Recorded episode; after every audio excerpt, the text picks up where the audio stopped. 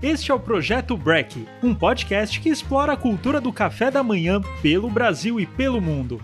Muitas histórias, perrengues e aventuras envolvendo a primeira refeição do dia.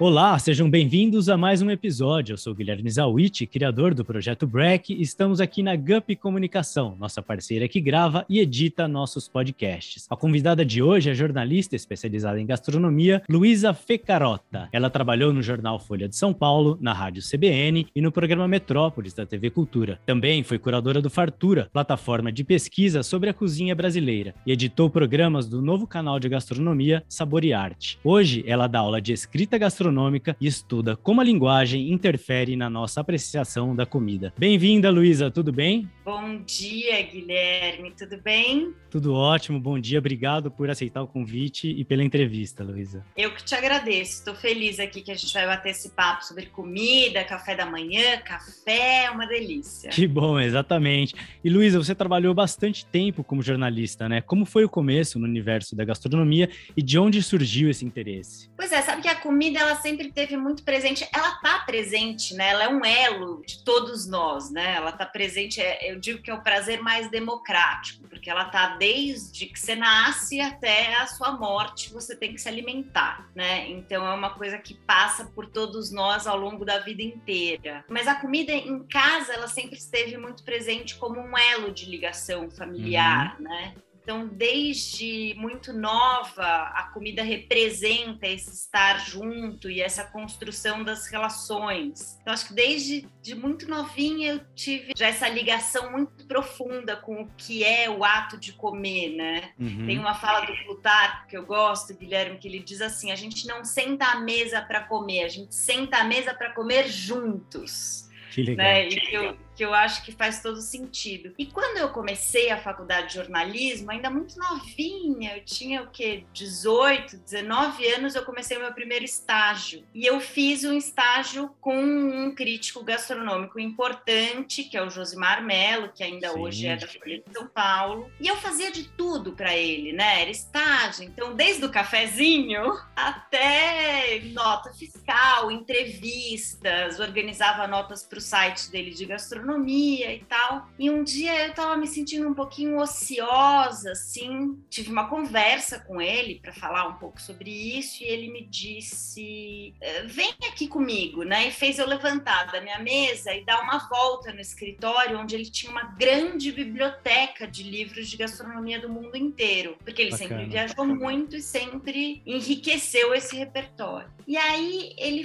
foi pegando uns livros e falando: bom, você disse que não entende muito de vinho vinho, você gosta de cozinha italiana, você se interessa por peixes também, e foi fazendo uma pilha de livros em cima da minha mesa e virou para mim e falou assim: nunca mais me diga que você está ociosa numa biblioteca desse tamanho.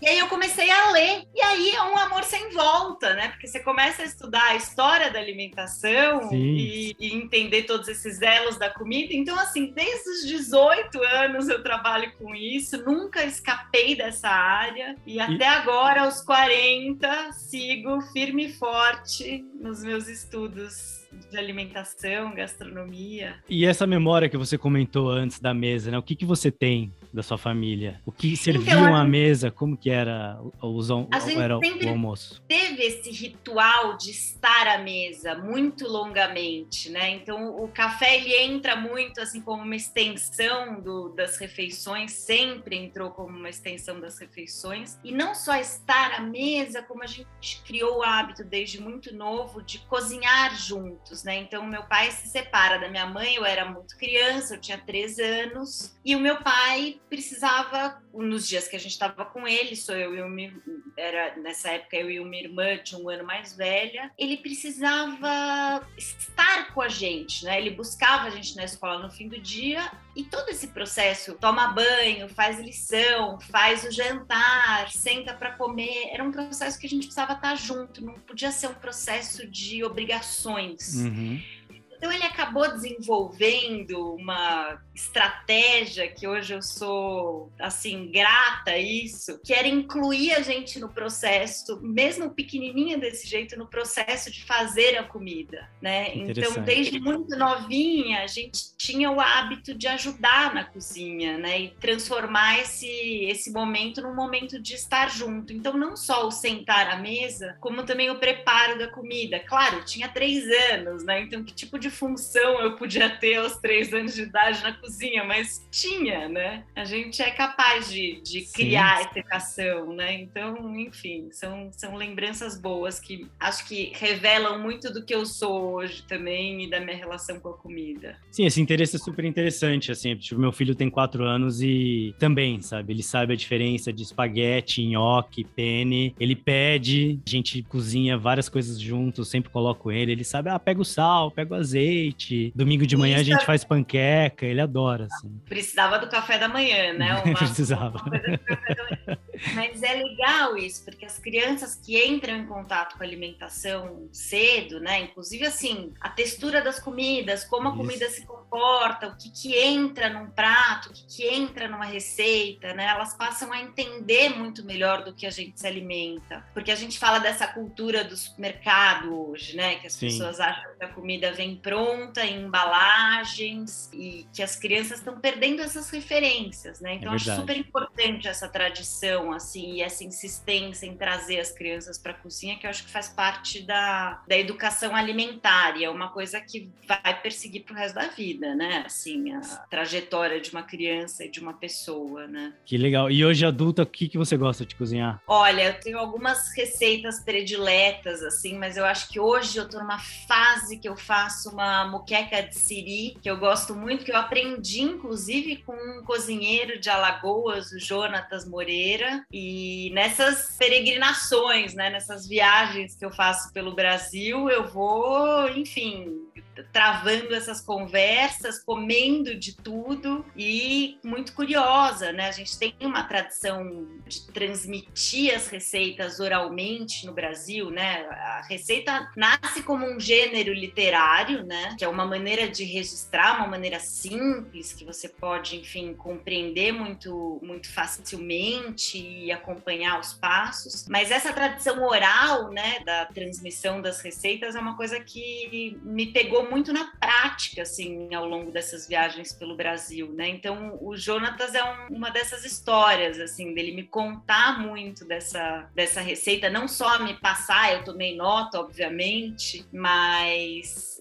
liga para tirar uma dúvida, ai, mas oh. o, o, tomate eu pico um pouquinho maior, um pouquinho menor, o quanto ele murcha. A relação então, se manteve, que legal. Pois é, então eu tô, eu tô nessa fase. Isso, né, essa curiosidade, esse interesse, né, é muito interessante, até porque você foi bem próxima da grande cronista, escritora, né, estudiosa de gastronomia nacional, que foi a Nina Horta, e você teve uma relação muito legal com ela, né, como que foi? Olha, eu conheci a Nina há muitos anos, quando ela escrevia no site no Basílico, que é um site que não existe mais, que foi inclusive um site de gastronomia à frente do tempo, e depois fui para a Folha e editei as colunas dela por muitos anos, e eu tenho a Nina, na minha percepção, como a maior cronista de comida que o Brasil já teve e uma capacidade, uma sensibilidade para descrever a comida. Então ela, ela, ela recorre muito, né? Recorreu muito ao longo dos muitos anos de escrita. Ela começou a escrever em 80 e poucos, 85, 87 e, e foi até o fim da vida escrevendo, né? Então ela recorre muito às metáforas, né? Porque a gente tem uma limitação da linguagem. É, é, esse é o foco do meu estudo hoje, né? Eu dou uhum. cursos sobre linguagem e sobre literatura e como a gente trata dessa limitação da linguagem para falar da comida, porque a comida, por exemplo, um dos sentidos que são muito estimulados quando a gente come é o aroma. Uhum. Só que o aroma, muitos filósofos dizem e, e, tratam o aroma como sentido mudo. Então pensa como a gente descreve um cheiro. Olha só a capacidade de procurar palavras para descrever um cheiro. E a Nina tinha uma capacidade de recorrer a metáforas e de recorrer a outros recursos textuais. Então, um que eu gosto muito é que ela era muito onomatopeica, assim, então ela recorria aos sons para descrever a comida. Ela falava quando que o refogado do, do, frango assado tá bom, né? Do frango ensopado, me desculpa, que é até é o nome de um dos livros dela. Então ela falava quando o refogado faz hum. Ela recorria a essas artimanhas da língua, assim, para tentar explorar a totalidade dos, dos, de todos os sentidos que a comida convoca, né? Porque a comida convoca todos os sentidos. Totalmente. Então, eu aprendi muito com ela, né? Lendo a Nina e fechando as colunas dela uh, semanalmente, né? Eu aprendi muito o que é escrever sobre comida. E não só isso, Guilherme, eu acho que como a crônica da Nina revela um modo de comer, né? De Sim. uma época então a crônica ela tem essa característica, né, de ser um, um, registro do cotidiano, né? Ela dizia uma coisa que eu gosto muito que é o que há de mais cotidiano do que o cotidiano da comida. Então, eu acho isso muito. tem uma riqueza histórica também, né? Do, desses registros todos dos anos 80, 90, 2000, que é quem foi a gente, né? Quem foi a gente do ponto de vista alimentar, né? Que diz muito sobre, sobre a cultura, né? Então a gente tinha essa relação, acho que eu tinha uma relação de muita admiração. Ela tinha uma relação de amor e ódio comigo, porque veja, ela se empenhava muito para escrever e o texto dela era irretocável, mas ela mandava um texto maior do que o tamanho do jornal. E o jornal tem esse imperativo, né? Essa, é, de ter ali o um tamanho limitado. Então eu tinha essa função ingrata de ter que cortar às vezes dela. e voltava esse tempo a ela sempre com muito respeito, com um lugar assim de admiração mesmo e de Sim mas era uma relação de amor e ódio também nesse aspecto. assim, porque como, né, cortaram um texto, e um texto literário, né? Sim, Não era um sim, texto sim. noticioso, né? Então, Totalmente. Enfim. Que legal. Mas... Que... Luísa, você tem um extenso trabalho de estudos e cursos sobre os sabores do Brasil. Como são essas pesquisas e viagens país afora e quais chefes brasileiros pouco conhecidos você indica para o pessoal conhecer? Olha só, Guilherme, as minhas viagens pelo Brasil de longa data, elas são justamente para conhecer os personagens anônimos da nossa cadeia de alimentação, não só chefes de cozinha, como todo mundo que trabalha no processo da alimentação desde o começo, né, ou no campo ou no mar, como isso é transmitido e transformado até chegar à nossa mesa. Então, a minha, meu grande barato assim das minhas pesquisas é esse, é identificar esses personagens anônimos. Então, quando você fala assim, ah, me indica chefes que são desconhecidos, eu diria, né? Você quer conhecer o Brasil, você quer entender como o Brasil se revela brasileiro, né? Como que o brasileiro se expressa por meio da comida? Vá dentro das casas dos brasileiros, né? Então eu até sairia, o que me encanta é sair também desse registro só dos restaurantes, né? uhum. né? Desse ambiente do restaurante que é a gastronomia, né? Que é como a comida se revela no, no ambiente público, uhum. né? Que é esse, é, é esse discurso que que se cria em torno da comida, que é a gastronomia, e vá para o registro privado, né? Tenta experimentar a casa das pessoas para tentar entender como que essa cozinha se revela no cotidiano. Então, conheci, por exemplo, no norte de Minas, uma catadora de baru. Baru é uma noz, né? Que você quebra e que parece um amendoim você quebra o invólucro dela, né? E ela uhum. sai intacta. Com muito cuidado, porque você tem que ter a força exata na foice para não romper essa castanha. Uhum. E aí, essa mulher, ela vai num sol de 42 graus, a dona Aldenice, com os filhos pequenos, elas catam esse baru que cai no mato então abrem o mato com as mãos, assim, num calor incômodo, né? Forte, num sol e tal, catam essas castanhas, vão para casa, uma casa de terra batida, e abrem essas castanhas com essa foice, então é um trabalho perigoso e muito minucioso, você tem que saber a força da mão. E algumas castanhas você escorrega um pouco a força da mão, elas são rompidas. Hum. Então, o que que nessa conversa com a Aldenice, né, você pergunta dos cozinheiros, eu falo assim, ela pega essas castanhas que não têm mais valor comercial, porque essas castanhas têm que ser servidas intactas, e ela transforma essa castanha em bolos. Então, eu diria, vá conhecer o bolo de Aldenice, sabe? Sim, sim. Tem uma outra história que eu gosto muito, que é a Dona Maria, uma senhora, eu a entrevistei quando ela tinha 86 anos, isso já no sul de Minas, eu tenho uma paixão paixão por Minas, assim. E aí ela me conta, ela tem um restaurante que é quase num roçado, assim, né? Um ambiente muito simples, um, um fogão a lenha em que ela dispõe vários pratos e ela uhum. sempre usa muito ora pronobis, Sim. que cresce espontaneamente e, e se come muito em Minas Gerais. Ela não tinha o hábito de comer quando era criança, porque a mãe dela não gostava muito do ora pronobis e tal, mas ela cria o hábito no momento em que a cidade promove um concurso de receitas com hora pronobis. a cidade, o governo queria fazer com que as pessoas consumissem hora pronobis, que é uma coisa que é uma fonte rica de proteína e que cresce espontaneamente. Uhum. E aí ela resolve cozinhar uma carne de marreco com hora pronobis. E quando ela vai me contar essa história, é um desbunde, porque a história ela nasce de uma parceria, veja só, uma mulher da roça que cresceu na roça, que capinava capim, né, que cuidava da boia fria, né, da marmita dos trabalhadores da roça, levava essas marmitas em cima da cabeça. Ela lá pelas tantas faz uma parceria com um gringo, como ela se, como ela se refere, né, um gringo, que fala assim: você entra com a sua terra e com o seu trabalho, eu entro com os marrecos e com, o, o, e com a ração. Demais. De repente ela se viu com dois mil marrecos enlouquecidos e esse gringo desaparece, ele faliu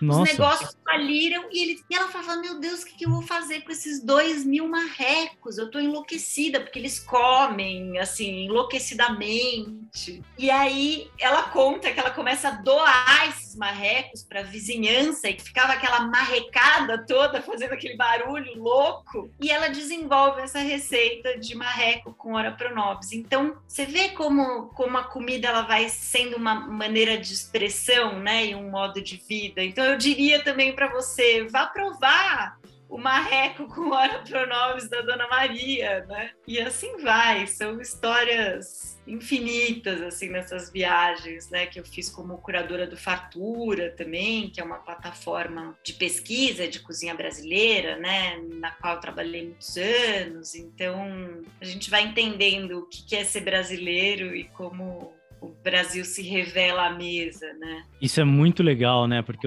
realmente o Brasil tem muitas histórias assim de pequenos produtores ou ingredientes, elementos que são poucos conhecidos nacionalmente, né? É super legal essa história. E também você comentou do Fartura. Como era Fartura? Você era curadora de festivais, de exposições, foi Brasil então, inteiro. O Fartura, ele parte, a espinha dorsal do Fartura, né? Eram os festivais, que eram os momentos de grande, eu digo, grande comunhão, né? Era um momento de confraternização, era um momento em que a gente reunia toda a pesquisa feita em campo para uh, ah, conseguir compartilhar isso com as pessoas. Então, a gente fazia em vários estados diferentes, né, nas cinco regiões do Brasil, esse momento de grande comunhão em que a gente convidava chefes e produtores do Brasil inteiro para se reunir nessa grande festa brasileira. E isso era resultado justamente dessa pesquisa que a gente fez ao longo de muitos anos, e o Fartura segue fazendo, que é uma pesquisa de viagens pelo Brasil Brasil para justamente identificar esses personagens sobre os quais eu te falei, enfim, que são os personagens anônimos da cadeia. Então,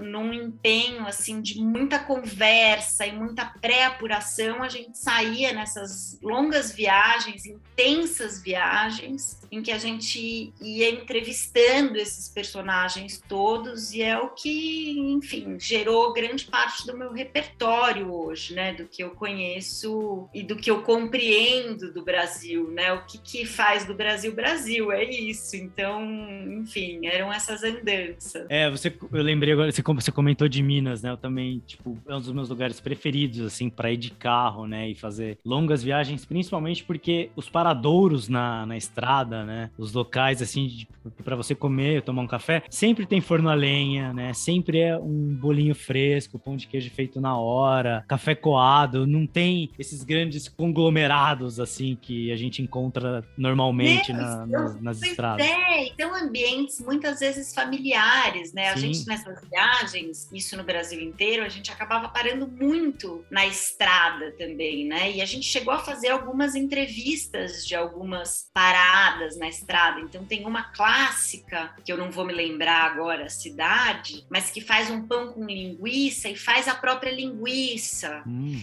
Então você vê, eles processam o porco do zero, eles pegam a carcaça do porco e é um ponto da estrada, né? Um lugar em que você para, que você faz essa parada no meio de uma viagem, né? Num é uma pausa no momento de movimento, né? Eu digo. Então você vai descobrindo também essas riquezas e você falou tudo, né? É o fogão a lenha, é o café coado, é o pão de queijo, né? O bolo totalmente, fresco. Totalmente. É isso. Você vai entendendo, inclusive, ao longo do deslocamento, né? Você falou do porco inteiro, né? Tem um livro muito legal do Fergus Henderson, que é From ah, Nose to Tail, né? Para usar o animal inteiro. Também foi uma onda.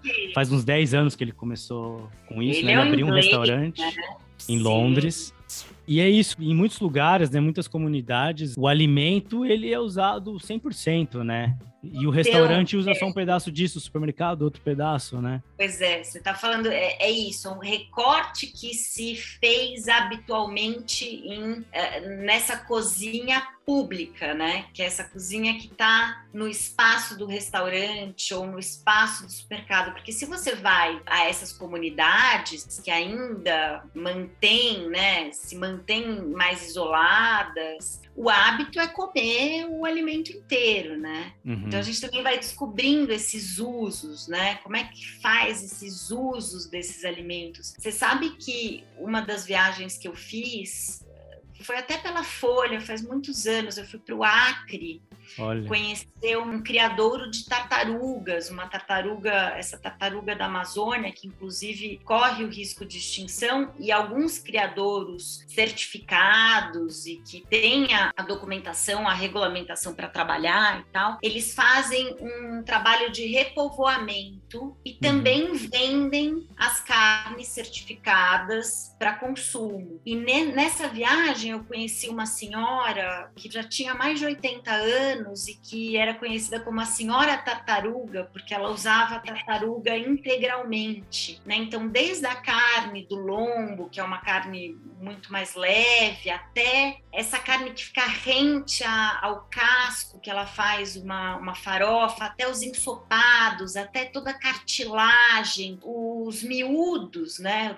Uma época, nessa mesma época, inclusive, o Alex Atala estava fazendo fígado de tartaruga, era um fígado, se não me engano, era um fígado mais tostado. Talvez eu esteja falando besteira, porque às vezes a minha memória me, me trai, mas você vê, né? Em que momento a gente pensou em comer não. um miúdo de tartaruga? Né? Exatamente, né? é. Então, vai descobrindo esses usos, né, nessas viagens também, porque nessas comunidades você não desperdiça, né? Você conhece a Casa Tucupi? A Casa Tucupi, claro. Da Amanda, comida criana aqui em São Paulo. Criana, um, um grande café da manhã, aliás. Best... Agora esqueci o nome. Mas tem um prato típico que eles comem cuscuz com carne moída e café com café gelado com leite, bastante açúcar. É uma delícia. Olha só esses hábitos do café da manhã, né? Você que gosta desse assunto, Guilherme, você sabe que eu, eu me lembro muito de um café da manhã que eu fiz num mercado municipal em Manaus que era pão com tucumã. Tucumã é um fruto, um coquinho de uma palmeira, se não me engano, amazônica. Uhum. E é uma, um coquinho assim amarelo que tem uma polpa fibrosa e que gruda um pouco assim na boca. E eles têm esse hábito, né, de comer o pão com essa polpa. E, e se você vai depois, eu fui tentar entender o que que era esse tucumã, porque é, é muito curioso assim o gosto, né? E, e uma coisa muito surpreendente, muito. Como você descreve o Tucumã? Muito nova para mim. Curso. Pois é, eu acho que essa, essa, polpa fibrosa, essa coisa que gruda na boca e tem um adocicado. E depois você vai estudar, né? Você, você tenta entender o que, que é o tucumã. Tá, vem de uma palmeira, e a palmeira você tem as folhas dessa palmeira, os, os índios usam habitualmente para fazer cordas, né, de arcos, uhum. rede para pescar, rede para deitar. Aí você vai descobrir que a madeira é uma madeira resistente que os índios também usam historicamente para construções. Aí você descobre que dentro de, desse fruto tem uma amêndoa do qual se usa o óleo. Legal. Né? O óleo, você unta o, o corpo e o cabelo com esse óleo. Então, enfim, você vai tentando desmembrar esses ingredientes todos e, e contar uma história, né? Tenta entender esses usos integrais. E é típico do café da manhã deles? Pão com tucumã? É, no, em Manaus, nesse, nesse mercado municipal. Em Manaus, geralmente se come nas casas e tal. E me lembro que nesse mercado municipal, era, enfim, em todas as barracas você tinha o, o pão com o tucumã, né? Se a gente viaja o mundo, né? É uma loucura? É a cultura é diferente, né? Eu acabei de ler o, o livro póstumo do Anthony Bourdain e ele Você fala leu? muito da manhã, né? Então, ele fala, me marcou muito um café da manhã que ele comeu na cidade do México, que era aquela coisa dos feijões apimentados, o porco, o cordeiro, é, o cordeiro cozido. Daí eu falo, meu Deus, imagina feijões apimentados no café da manhã e, e as culturas se chocam muito muito, né? Então Sim. também se revela muito por aí. É... Cara, Bourdain é, putz, é ídolo, eu não Tipo, a gente tinha. Vamos fazer um programa sobre ele. Vamos juntar uma galera, porque. Nossa, cê, não sei se você chegou a assistir o filme também. Eu não assisti o filme ainda, mas eu li todos os livros. Então, enfim, tô dentro desse programa. Vamos falar desses, Vamos, vamos fazer. vários costumes. Eu sempre fico muito intrigada, né? Mas acho que não é o caso da gente entrar muito profundamente nisso. É. Mas como uma pessoa que tem uma profissão que supostamente é adorada, né? E, idolatrada pelas pessoas. Você fala assim, imagina viajar para comer. E é uma coisa que eu faço também, né? Eu viajo para comer profissionalmente. Mas você sabe que isso nem sempre é fácil, né, Guilherme? Porque você tem um limite do corpo também. Eu me lembro um guia de viagem que eu fiz uh, pelo Nordeste, eu viajei todas as capitais do Nordeste sozinha e durante 45 dias eu tinha que fazer pelo menos dois almoços e um jantar Nossa. e algum lanche, assim, é, comer um, ir numa sorveteria uhum. ou ir a um café café. E você tem um limite do corpo também, né? Então, não é sempre fácil você trabalhar comendo. E, e, e olha, é assim. eu, sempre, eu sempre pensei nisso, como, como que funciona, né? Como que funciona um programa. E o Bourdain, porque ele, ele comia todas as refeições. Ele acordava, tomava um café na rua, depois almoçava não sei onde, encontrava um chefe não sei onde, um pequeno produtor, ia na casa de família. E, e o cara sempre, tipo, como que. E, no final toma, tomava umas ainda no final Opa! do programa. Como que o corpo dele processava tudo isso, né? Então, é, é uma questão, assim. Então, existe, né, esse imaginário de que é uma profissão dos sonhos e tal. E realmente é encantador, é encantador, encantador. trabalhar com comida. E é encantador você conhecer quem trabalha com comida, né? Você conhecer hum. essas vidas que muitas vezes são vidas sofridas, né? Muitas, Inclusive sim. chefe de cozinha, porque é um trabalho. É, ele fala sobre isso, né? A vida do chefe de cozinha. Ele escolheu porque era um outsider, né? Era uma coisa meio tipo, você não tem o que fazer, vai trabalhar na cozinha. E, pois é, ele e ele nunca escondeu assim, né? isso, né? Ele, tipo, eu acho sensacional porque ele deixa bem claro, sabe? Os chefes de cozinha muitas vezes são pessoas que estão ali escondidas, trabalham pra caramba, ou talvez nem tenham esse título de chefe, né? São considerados ou chamados de cozinheiros, mas que fazem todas as estruturas sobreviver. E com um texto, né? Uma maneira de falar assim única, né? Porque eu via ele como um grande entusiasta, curioso, explorador, desde do eu não lembro o canal passava. eu era moleque quando começou o programa, tipo, era uma, meio uma câmera na mão ele pelo Sudeste Asiático, sabe? Depois ele vai para os Balcãs e leste europeu e África. E eu falo, caramba, quem é esse cara, sabe? Quem é esse cara? E eu, eu maravilhoso. Digo, eu, eu, escrevi a resenha desse livro para o Valor Econômico e eu digo que na verdade não é um guia como se vende. Ele, esse último livro ele fala que é volta ao mundo, né? Um uhum. guia irreverente. E eu digo que é muito mais que um guia, porque é um modo de vida vida, né? E ele vai revelando as culturas desses países todos pelos quais ele passa, né? Sim. Então, na verdade, se você quiser usá-lo como guia, a própria autora, coautora, diz isso, né? Que você vai precisar de um outro guia com as informações atualizadas, de horário e essas, né, essas informações mais de serviço. Mas o que essa compilação proporciona é olhar o mundo pela lente dele, né? Então, você falou, eu, eu gosto muito porque é isso. Eu acho que o Bourdain, antes de tudo, era um grande comunicador da comida, muito. né? Então, mais do que ele foi um chefe de cozinha, ele era um comunicador. E para você comunicar comida, você precisa ser uma pessoa muito respeitosa com o outro. Isso em tudo, né? Na verdade, sim, mas sim, sim, a comida você precisa ter esse, essa abertura quando você diz, né? Ele comia, comia, comia, comia, comia. É isso, porque as pessoas cozinham, né? Para o outro, né? Até essa coisa do, do cafezinho, né? Que a gente, enfim, o café é a bebida mais consumida no mundo, né? Uhum. E eu digo que no Brasil tem uma. Bom, primeiro que o café conta a história do Brasil, né? Acho que a gente é. não pode pensar no Brasil é sem a história do Brasil, né? café.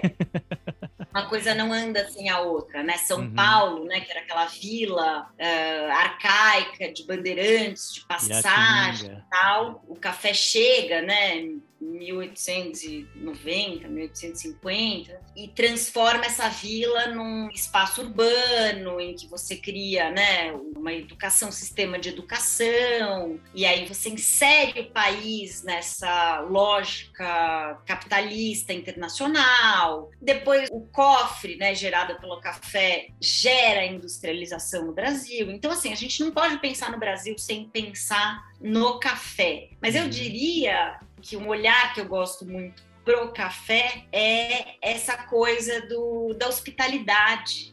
Sim. Né? O brasileiro, ele fala, toma um cafezinho. E como você não vai tomar o cafezinho? E às vezes o cafezinho é amargo, e às vezes o cafezinho é adoçado, com muito açúcar, e às vezes o cafezinho é pouco diluído, mas é um cafezinho, né? É como se você falasse, você é bem-vindo aqui, né? Totalmente. É, fique à vontade. Eu sempre entendo como viajando pelo Brasil isso fica muito muito explícito, né? Porque Com a gente essa sempre gentileza do Brasil, né? E como isso entrou na nossa cultura de que todas as classes sociais tomam um café e faz parte da cesta básica e tem um cafezinho, qualquer casa que você entra te oferece é. um café. Isso é pois é, sensacional. É. Eu né? acho que é, que é um, um gesto de boas-vindas, assim. Eu, eu, gosto muito de notar isso e isso não muda em qualquer canto do Brasil. Não muda. Então, em qualquer canto do Brasil você é recebido pelo cafezinho. Então, é esse elo da hospitalidade, assim, do brasileiro, principalmente se a gente for pensar do mineiro, né? O mineiro é sempre um cafezinho com bolo, né? Sempre assim. Sempre. Bom demais. E o que é o café da manhã para você, Luiz? Você gosta do café da manhã? Como que você vê essa diversidade cultural do café da manhã no Brasil, né? Você falou do pão com tucumã, aqui é o pãozinho na chapa, no Nordeste cuscuz. Pois é, eu acho que revela muito, né, das tradições e o café da manhã do brasileiro é um café do trabalhador, né? Historicamente é um café reforçado, né? Então, eu acho que é a refeição que nos abre para o dia, né? Tem coisa mais bonita que isso, né? A gente começar comendo alguma coisa que nos dê energia e que nos alegre, né? Porque o Tucumã é isso, também é uma fonte de energia enorme. Então você sempre vê um vínculo também com essa faceta, né, uhum. da comida, que é te dar energia, né? Então, eu sou uma fã de café da manhã e de cafezinho em geral. Onde você já tomou um café inesquecível, assim, fora do Brasil? Ou algum café da manhã que Uau! Olha, teve um café da manhã na, numa fazenda de porcos na Espanha, divisa com Portugal, que já era um, um café da manhã com muitos curados embutidos. E, bom, aí é, é, isso. Você começar o, o, seu dia comendo. Proteína e gordura.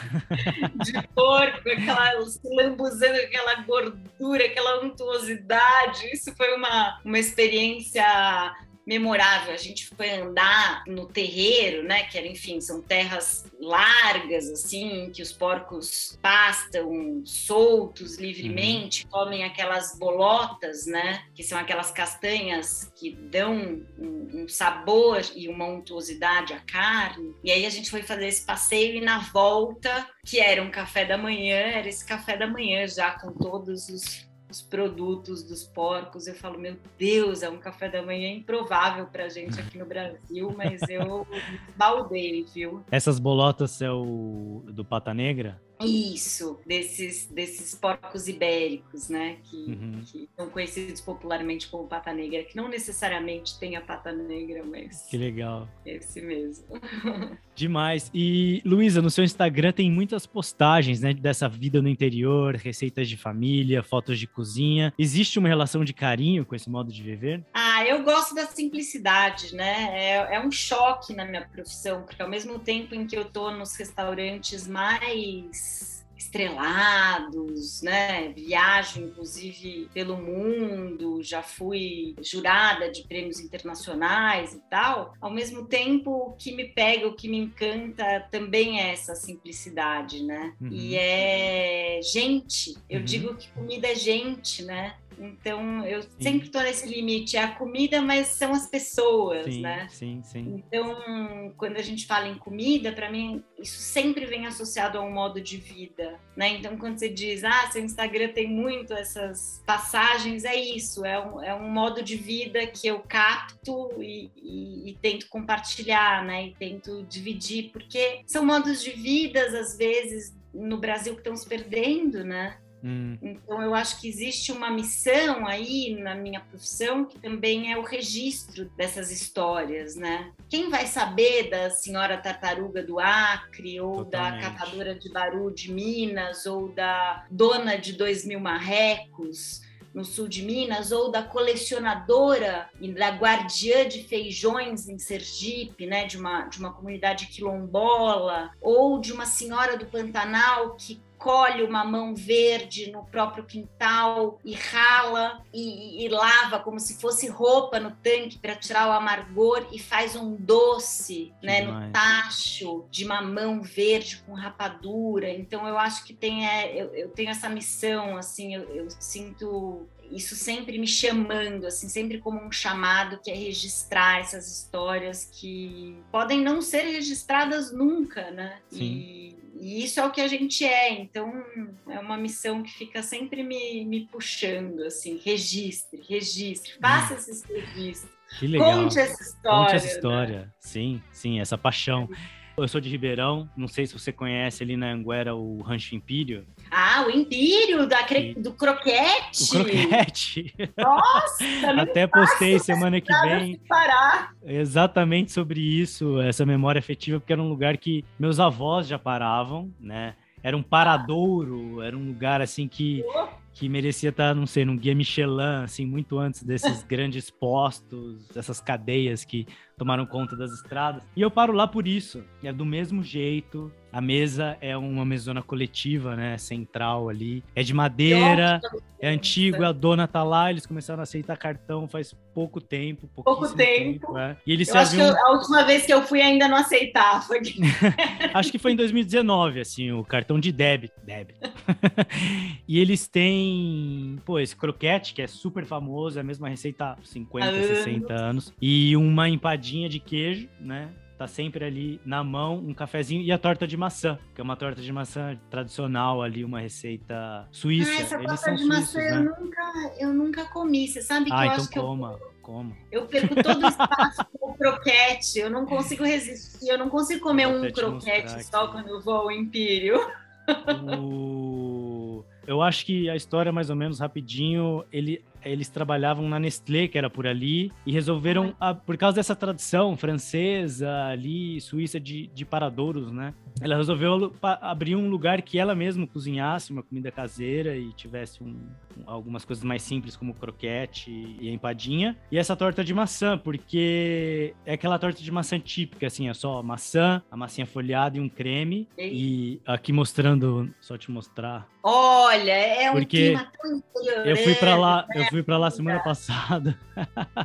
Ah, essa é empadinha de queijo. É, olha a torta que linda. Na verdade, eles, eles deixam a torta esfriar na janela, né? Olha só, daí você vai vendo esses costumes, né? Muito bom. A torta com creme, Olha, né? O creme batido à mão, assim, ah. estilo. Olha, eu tô achando um golpe um pouco baixo, viu? Essa coisa de você resolver me mostrar essas fotos a essa hora, porque assim, eu pulei o meu café da manhã pra gente ter essa conversa e eu ficar aguardo essas coisas todas, mas agora tá ficando difícil.